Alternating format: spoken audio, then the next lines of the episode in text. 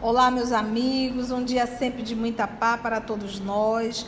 Hoje, 17 de maio de 2021, estamos todos nós reunidos com muita alegria, apesar desses momentos dolorosos da obra há dois mil anos.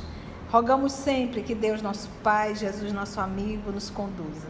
Vamos envolver a nossa irmã Aramita, que ela irá fazer a nossa prece de abertura e já irá fazer os comentários da recapitulação do nosso último estudo.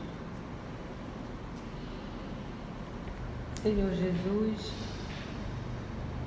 graças te damos pela oportunidade de estarmos aqui reunidos, estudarmos a obra dos mil anos. Ajuda-nos a compreendermos o significado de renúncia, sacrifício e estar dispostas a tudo em teu nome e a tua doutrina. Nós que ainda titubeamos, fugimos, procrastinamos. Ajuda-nos a compreendermos que agora tu não pedes o sacrifício da nossa vida. Como, disse, como diz Joana de Ângeles, a arena agora é o mundo e as feras somos nós mesmos. Ajuda-nos a cada um de nós a dominarmos as feras do egoísmo, do orgulho, da inveja. Ajuda-nos a caminharmos ao teu encontro, esquecendo os erros do passado, as desculpas, as lamentações e as procrastinações. E ajuda a ficarmos contigo, porque tu estás conosco hoje e sempre, que assim seja. No estudo passado, nós vimos as nossas personagens, Ana e Lívia, foram presas junto com João João de Cleófas e mais cerca de 200 pessoas, onde no, no dia seguinte vai ter a homenagem aos senadores e Nero quer fazer uma surpresa para os senadores. Só que eles foram aprisionados como escravos fugitivos, né? que a pena para escravo fugitivo também era morte. Não diziam que eles eram cristãos. E na prisão eles viram, né, desde, a, desde a prisão que recolheram os cristãos, eles viram que Lívia tinha o manto da nobreza, que naquela época você distinguia a classe social pela roupa que a pessoa vestia.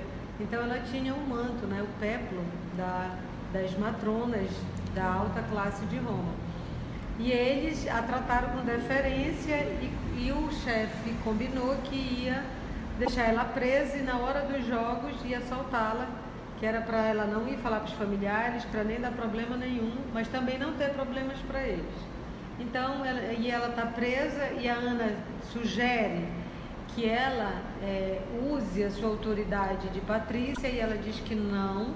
E elas estão nesse momento conversando sobre isso, onde a Lívia conta para Ana que nesses 25 anos ela gastou muita energia para tentar convencer Públio da inocência dela, mas o Públio não quis e que ela disse que só esse arrependimento que ela viu nas últimas, na última semana já era um alívio para ela morrer em paz, porque o marido na terra ela não tinha mais. É, minha amiga, muitas emoções. E um dos motivos, como disse Aramita, para não libertar, não liberar a, a Lívia, é porque ela sabia que ali era um grupo de cristãos. E para toda aquela sociedade que sabiam, é, ele iria apresentar como escravos. E na verdade não eram escravos, eram cristãos. Então, nesse momento aqui, nesse ano, ainda não havia sido decretado a caça aos cristãos, vamos usar esse termo. Então, será um show, uma apresentação, mas para todos os efeitos, inclusive para o senador, todos os senadores estão achando que se tratam de escravos. escravos. Depois de longa pausa, continuou como se desejasse bem aproveitar as derradeiras horas. Disse com enérgica tranquilidade a nossa querida Lívia. Ana, ambas fomos chamadas ao testemunho sagrado da fé nas horas que passam e que devem ser gloriosas para o nosso espírito. Perdoa-me, querida, se algum dia te ofendi o coração com alguma palavra menos digna. Antes que Simeão te entregasse à minha guarda, já eu te amava eternamente, como se foras minha irmã ou minha própria filha. A serva chorava emocionada, enquanto Lívia, carinhosa, continuava. Agora, querida, tenho um derradeiro pedido a fazer-te. Dizei, senhora, antes de tudo, sou vossa escrava. Ana, se é verdade que temos de testemunhar ainda hoje a nossa fé, eu desejava comparecer ao sacrifício como aquelas criaturas desamparadas que ouviam as consolações divinas junto do Tiberíades. Se puderes atender-me, troca hoje comigo a toga da senhora pela túnica da serva. Desejava participar do sacrifício com as vestes humildes e pobres da, da plebe. Não porque me sinto humilhada perante as pessoas da minha condição, no momento ditoso do testemunho, mas porque, arrancando para sempre os derradeiros preconceitos do meu nascimento, daria à minha consciência cristã o conforto do último ato de humildade. Eu, que nasci entre as púrpuras da nobreza, desejava buscar o reino de Jesus com as vestiduras singelas dos que passaram pelo mundo no torvelinho doloroso das provações e dos trabalhos. Senhora, não vaciles se queres proporcionar-me a satisfação derradeira. Ana não pôde recusar.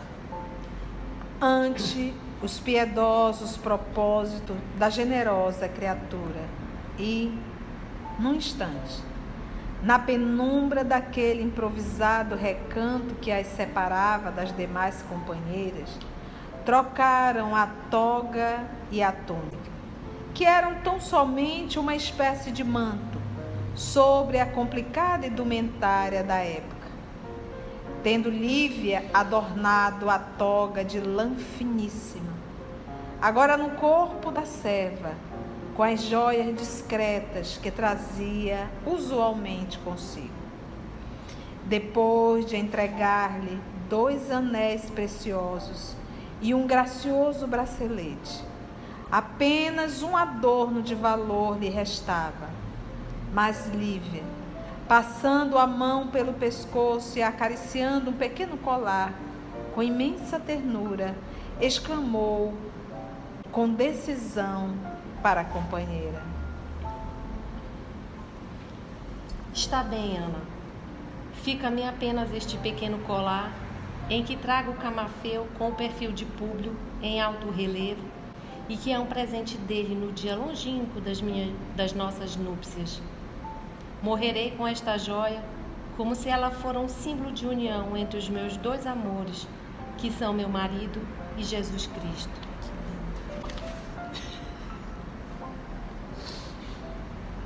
Ana aceitou, sem protesto, todas as piedosas imposições da senhora e, em breves instantes, na sua antiga beleza virginal, o porte da serva humilde estava tocado de imponente nobreza, como se ela fosse uma soberana figura de marfim velho. Para todos os prisioneiros, na terrível inquietação que os oprimia, embora as doces claridades interiores da prece que os integrava, na precisa coragem moral para o sacrifício, as horas do dia passavam pesadas e vagarosas. João de Cleófas, com o resignado heroísmo do seu fervor religioso, conseguiu manter aceso o calor da fé em todos os corações. Não faltaram os companheiros mais animosos que, na exaltação de sua confiança na providência divina, ensaiaram os próprios cânticos de glória espiritual para o instante supremo do martírio. No palácio do Aventino, todos os domésticos mais íntimos acreditavam na permanência de Lívia em casa da filha mas, Um pouco antes do meio-dia, Flávia Lentulha veio ter com o pai a fim de beijá-lo antes do triunfo. Informada pelo senador quanto aos seus projetos de restabelecer a antiga felicidade doméstica, com as mais expressivas demonstrações públicas de confiança e de amor pela esposa, Flávia, com grande surpresa para o pai, procurava a mãe para as manifestações de sua justificada alegria.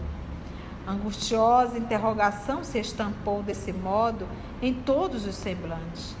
Depois de 25 anos, era a primeira vez que Lívia e Ana se ausentavam de casa de um dia para o outro, provocando os mais justificados receios. O senador sentiu o coração ferido de presságios angustiosos, mas os escravos já se encontravam preparados para conduzi-lo ao Senado, onde as primeiras cerimônias teriam início depois do meio-dia, com a presença de César.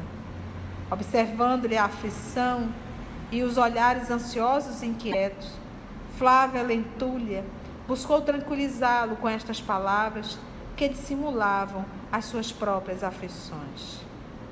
Pai tranquilo, meu pai, voltarei agora à casa, mas não me descuidarei das providências necessárias, porque, quando regressares de tarde, com a auréola do triunfo, quero abraçar-te com a mamãe, entre as flores lá no pátio, a fim de podermos ambas receber-te com as pétalas do nosso amor, desvelado de todos os dias. Respondeu o senador, entre inquieto e angustiado. Sim, filho. Permitam os deuses que assim seja, porque as rosas do lar serão para mim as melhores recompensas. E tomando a liteira, Saudado por amigos numerosos que o esperavam, Públio Lentulus demandou o Senado, onde multidões entusiásticas esfuziavam de alegria, em sinal de agradecimento pela farta distribuição de trigo com que as autoridades romanas haviam comemorado aquele evento, aplaudindo os homenageados com a gritaria ensurdecedora das grandes manifestações populares. Mudou? Não da nobre casa política, onde os mais elegantes torneios de oratória foram proferidos para enaltecimento da personalidade do imperador e antecedidos pela figura impressionante do César, que nunca desdenhou o fausto retumbante dos grandes espetáculos na sua feição de antigo comediante. Dirigiram-se os senadores para o famoso templo de Júpiter, temos uma anotação e a nossa querida amiga Poliana irá colocar a foto no slide para você ver aí o templo de Júpiter. Também conhecido como Capitólio, era o maior templo de Roma. Onde os homenageados receberiam a auréola de mirto e rosas, que são flores, né? Como os triunfadores obedecendo à inspiração de Sêneca, que tudo envidava por desfazer a penosa impressão do governo cruel do seu ex-discípulo, que, afinal, decretaria também a sua morte no ano de 66. Sêneca.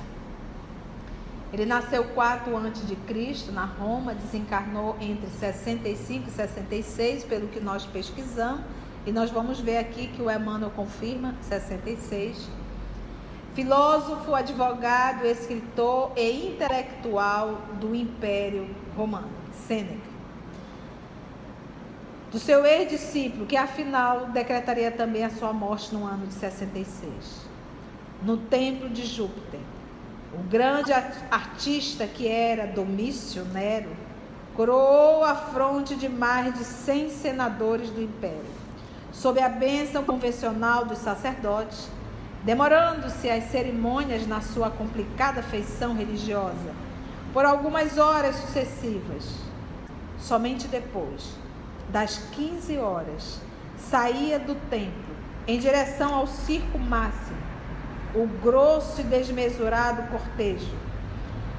a compacta procissão, tocada de aspecto solene, poucas vezes observada em Roma nos séculos posteriores. Dirigiu-se primeiramente ao fórum, atravessando pela massa formidável de povo com o máximo respeito.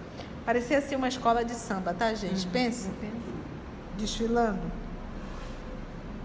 Vamos lá.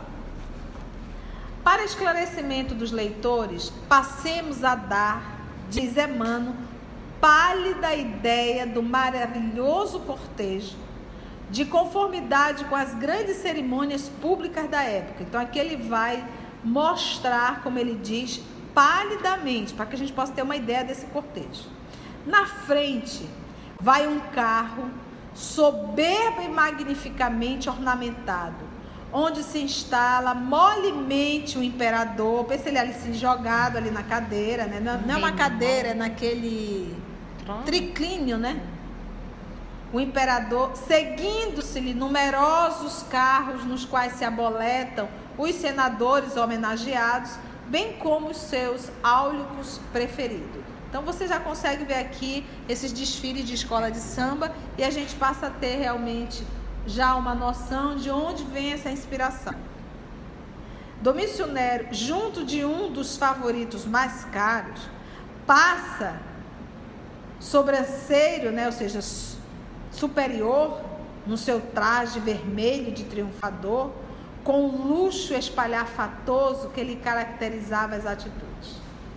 Em seguida, numeroso grupo de jovens de 15 anos passa a cavalo e a pé, escoltando as carruagens de honra e abrindo a marcha. Você vê que são blocos, né? Olha que interessante, gente.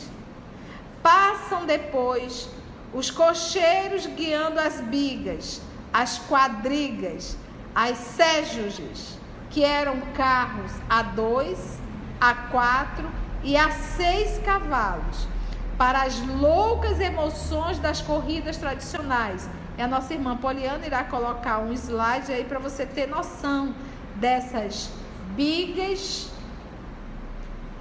quadrigas e as séjuges. Isso eram para as corridas tradicionais, tudo em bloco, gente.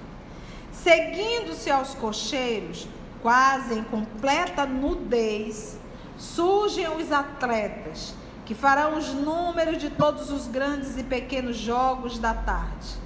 Após eles, vão os três coros clássicos de dançarinos, o primeiro constituído por adultos, o segundo dos adolescentes insinuantes e o terceiro por graciosas crianças, todos ostentando a túnica escarlate, apertada com uma cinta de cobre, espada ao lado e lança na mão. Salientando-se o capacete de bronze, enfeitado de penachos, enfeitado de penachos e cocares, que eles completam a indumentária extravagante. Esses bailarinos passam, seguidos pelos músicos, agora é a banda da escola de samba, né? Seguido pelos músicos, exibindo movimentos rítmicos e executando bailados guerreiros, ao som de harpas de marfim, flautas curtas e numerosos alaúdes. Depois dos músicos, qual bando de sinistros comediantes, estriões aí é comediante, surgem os sátiros e os silenos, personagens estranhas que apresentam máscaras horripilantes, cobertos de pele de bode, sob as quais fazem os gestos mais horrendos, provocando o riso frenético dos espectadores com as suas contorções ridículas e estranhas. Então, só para a gente lembrar de sátiros e os silenos. Sátiro, na mitologia grega, metade humano e metade bode, tá? Era um ser metade humano e metade bode. Sileno, consumidor de vinho, sempre bêbado, sendo amparado por um sátiro. Então, por isso a figura dos dois. O sileno era o bêbado. E como ele diz aqui, sempre bêbado, e ele estava sendo conduzido por um sátiro, que na mitologia, gre... na mitologia grega, ele era exatamente metade humano e metade bode. Então, por isso aí os dois fazendo gestos, e como diz o nosso é, mano aqui, máscaras cobertas de pele de bode, sobre as quais fazem os gestos mais horrendos.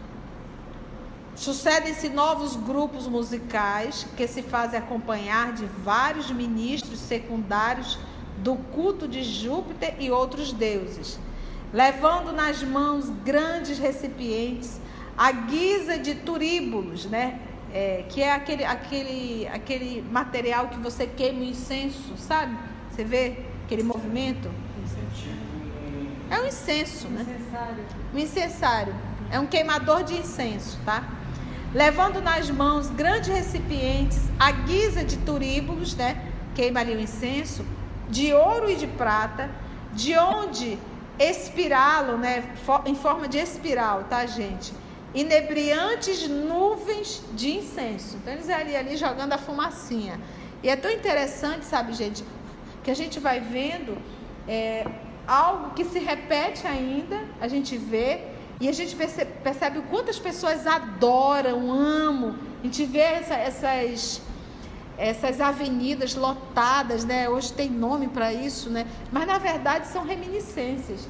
A pessoa se sente feliz em estar tá vendo aquela, aquelas escolas de samba, aquele colorido. A gente agora vê as reminiscências. Porque quando a gente lê isso aqui, a impressão que eu tenho é que realmente é uma escola de samba passando. E esse ele é como se fosse uma reminiscência da, dos gladiadores. Exatamente, exatamente. Exatamente, os gladiadores.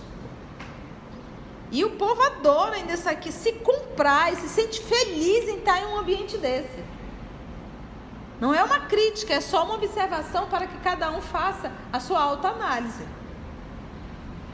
Seguindo os ministros com adorno de ouro e pedras preciosas, passam as estátuas das numerosas divindades arrancadas, por um momento, dos seus templos suntuosos e sossegados. Cada estátua, na sua expressão simbólica, faz-se acompanhar de seus devotos ou dos seus variados colégios sacerdotais. Está vendo como se repete? Todas as imagens em grande aparato são conduzidas em carros de marfim ou de prata, puxados por cavalos imponentes, guiados delicadamente por meninos. Então, nas antigas edições, você vai ver meninos pobres. E nessa nova edição, você vai ver meninos nobres. Então, nós aqui em grupo, refletindo sobre a, a, essa situação em particular, uma vez que eles dizem assim, guiados delicadamente por meninos porque os meninos estão puxando os cavalos imponentes. E aí tem algo interessante, desde que tenham pai e mãe vivos. Então nós acreditamos que verdadeiramente é meninos pobres e não meninos nobres, tá? Os meninos nobres não estariam puxando os cavalos, tá bom? Então, guiados delicadamente por meninos pobres de 10 a 12 anos, que tenham pai e mãe vivos e escoltados com atenção pelos patrícios mais em evidência na grande cidade. Era tudo um deslumbramento de coroas de ouro, púrpuras, luxuosos tecidos do Oriente, metais brilhantes, cintilações de pedras preciosas. Mudou? Nós ainda temos bastante brilho, a mesma coisa, e o povo ainda continua aplaudindo esse tipo de de desfile. Fecha o cortejo a última legião de sacerdotes e ministros do culto, seguindo-lhes a massa interminável do povo anônimo e desconhecido. A formidável procissão penetra o grande circo com grande recolhimento, em observância às mais elevadas solenidades. As próprias procissão, né? Vai lá a imagem e a turma correndo atrás. E o padre com um troçozinho na Exatamente. A gente vê que são realmente reminiscências, né? A formidável procissão penetra o grande circo com grande recolhimento, em observância às mais elevadas solenidades. O silêncio é apenas cortado pelas aclamações parciais dos diferentes grupos de cidadãos. Quando passa a estátua da divindade que lhes protege as atividades e a profissão na vida comum. Depois de um volteio solene pelo interior do circo, as silenciosas figuras de marfim são de, é, depostas na edícula, que era uma pequena casa, como se fosse um nicho ali para colocar as imagens, tá?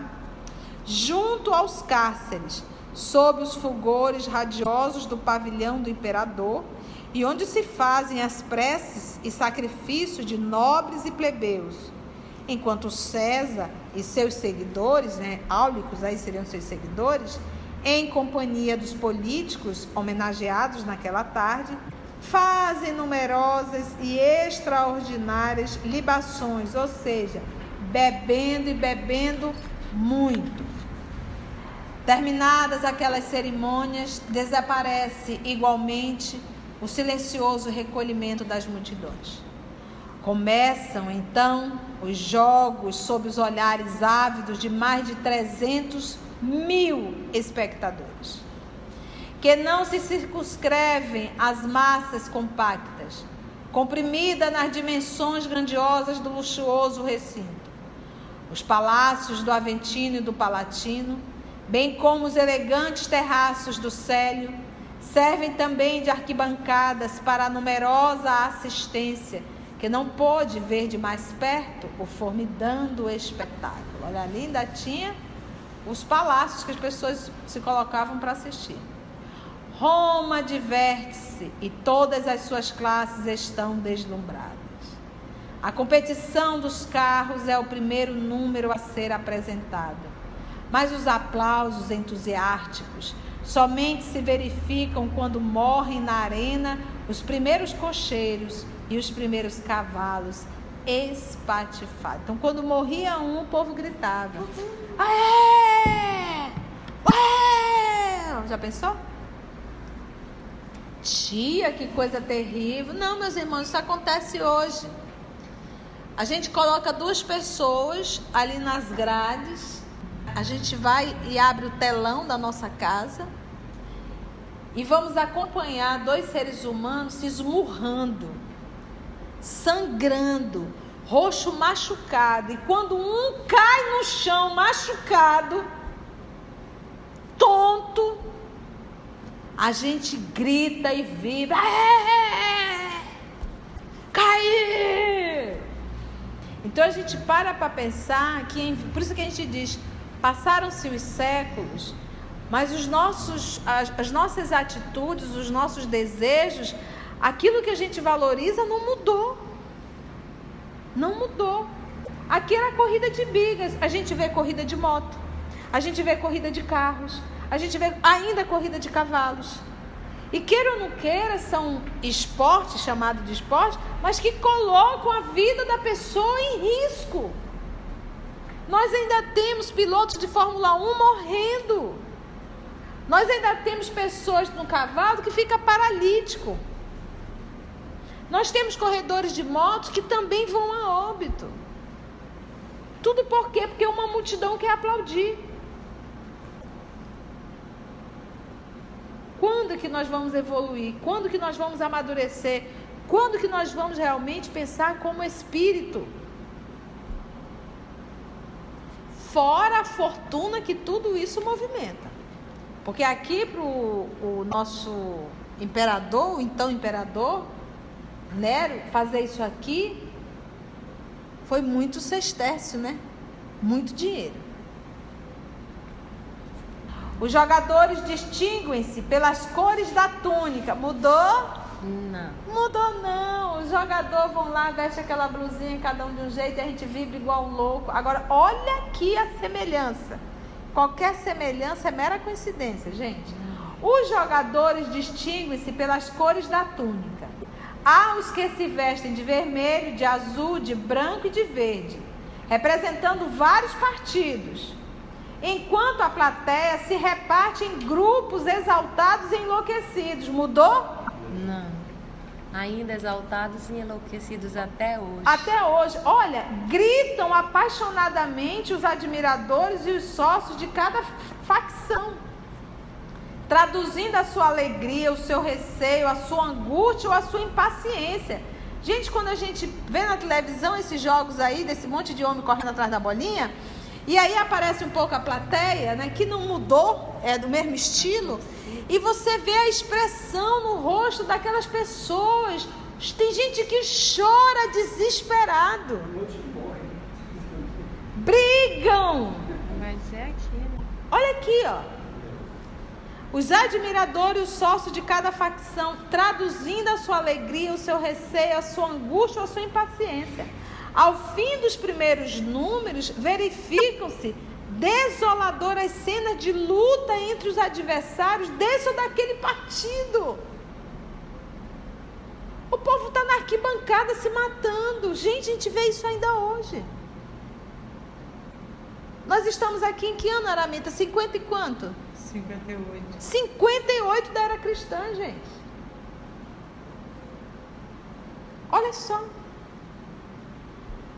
Ou daquele partido, no seio da enorme assistência, havendo sérios tumultos, imediatamente degenerados em sanha criminosa, retirando-se em seguida alguns cadáveres. O povo se mata lá. Então, até quando, gente, nós vamos reunir multidões dentro de estádio para estar tá gritando por homens que correm atrás de uma bola para afiar no meio de duas traves? Milhões e milhões e milhões. Como imagina um cidadão desse que corre atrás de uma bola para afiar no meio da trave, ganha milhões e milhões e milhões de reais? Enquanto um médico, um professor, um engenheiro, qualquer ser humano que faça um trabalho à sociedade útil, e muitos ganham um salário mínimo.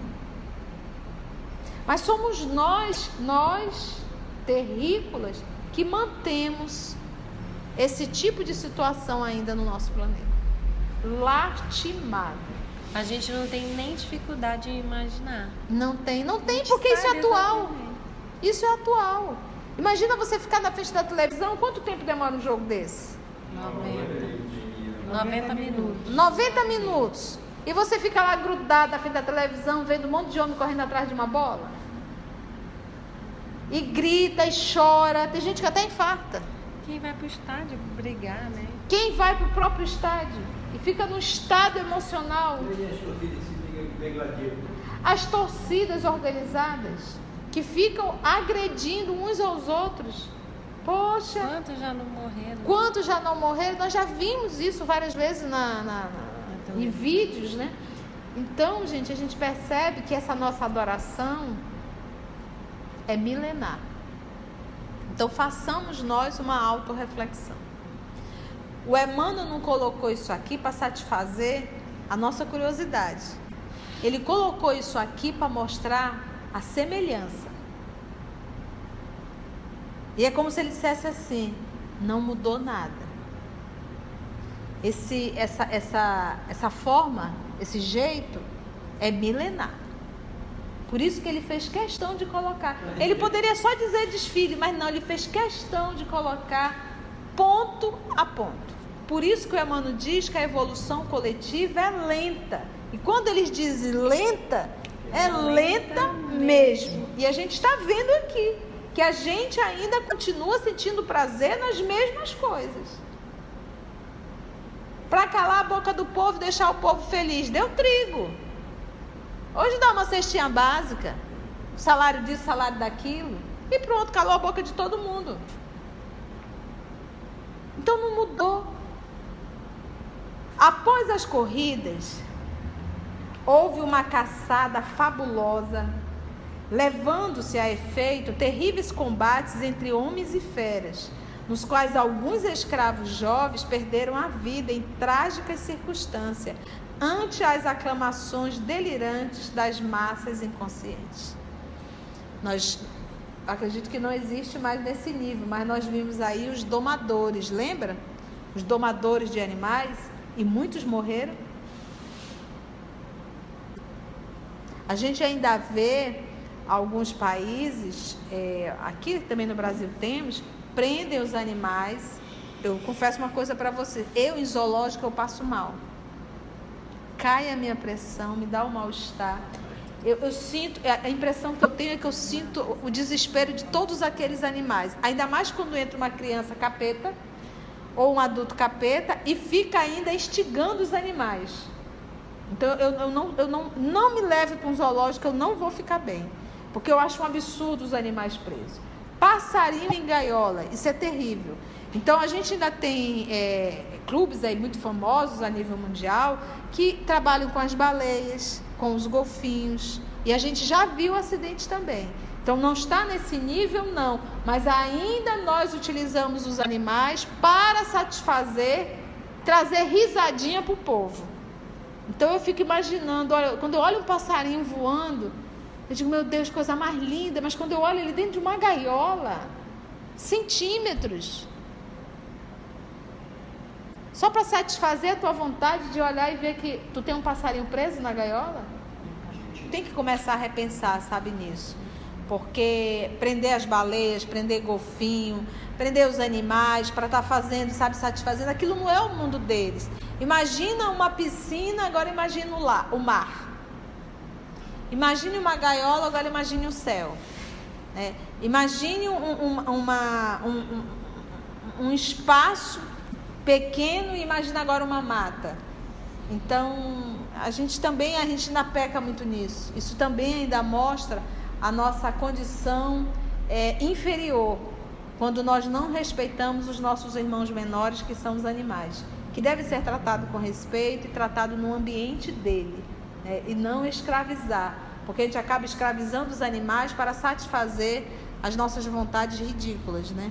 As rinhas existem e é proibido. É proibido, mas a dos homens não é proibido. Dois homens é legal, dois homens entrar numa gaiola e, e, e se machucarem. Mas o galo, o galo é proibido. Nenhum e nem outro. Para você ver a incoerência da sociedade. A incoerência. Gente, que desfile, hein? Então, só voltando aqui. Há os que se vestem de vermelho, de azul, de branco e tal. Após as corridas, houve uma caçada fabulosa, levando-se a efeito terríveis combates entre homens e feras, nos quais alguns escravos jovens perderam a vida em trágicas circunstâncias. O imperador sorri satisfeito e continua nas suas libações, né, nas suas bebidas pessoais, vagarosamente, junto de alguns amigos mais íntimos. Seis arpistas executam as melodias prediletas no pavilhão, enquanto os alaúdes fazem ouvir igualmente sons calmos e claros, né? Que aí maviosos é calmos. Então hoje a gente vai encontrar o que nessas grandes festas? Aquele espaço que é o quê? Não, não o espaço reservado para o, o VIP. Área VIP. E tem outro nome também, área VIP tem o. Não, tem outro nome. Camarotes. Os camarotes. Então você vê, não mudou. Essa ideia é antiga. Então aqui era o camarote do governador, do então imperador. Só estava ali com ele os convidados, não mudou. Outros jogos passaram, vários divertidos e terríveis. E depois de algumas danças exóticas executadas na arena, viu-se um áulico, né, ou seja, alguém da corte, predileto de Domício Nero, inclinar-se discretamente, falando-lhe ao ouvido. Cenas do próximo capítulo. Foi muito material, gente. Foi só desfile, só, só o desfile. Mas não foi à toa que o Emmanuel nos trouxe detalhe, tintim por tintim desse desfile. Foi bom, gente, o nosso estudo? muitas reflexões. Deixe o seu comentário em nosso canal. Fale aí das suas emoções na leitura dessa obra, que nós já estamos caminhando para o final, né? Que é uma alegria enorme. Vamos envolver a nossa querida amiga Carla, que irá fazer a nossa prece de encerramento. Amigo Jesus, depois desse desfile tão característico para nós, tão fácil de visualizar, de antigas paixões que nos movem até hoje, tendo como, como base agora essa nova visão. Ajuda-nos a refletir melhor nos nossos atos, principalmente quando estamos em coletividade, onde muitas vezes somos levados sem nem sequer pensar no que fazemos. Pedimos a tua luz, a tua presença e que seja uma constante em todos os dias. Porque o te chamar, a tua presença não se improvisa. Que saibamos te ter todas as horas, para que nos momentos difíceis seja nosso primeiro amigo a ser chamado, a iluminar e nos orientar no bem, na luz, no que é certo. Te pedimos tua iluminação, te agradecemos essas horas preciosas e que nos envolva a todos. Que assim seja. Acabou.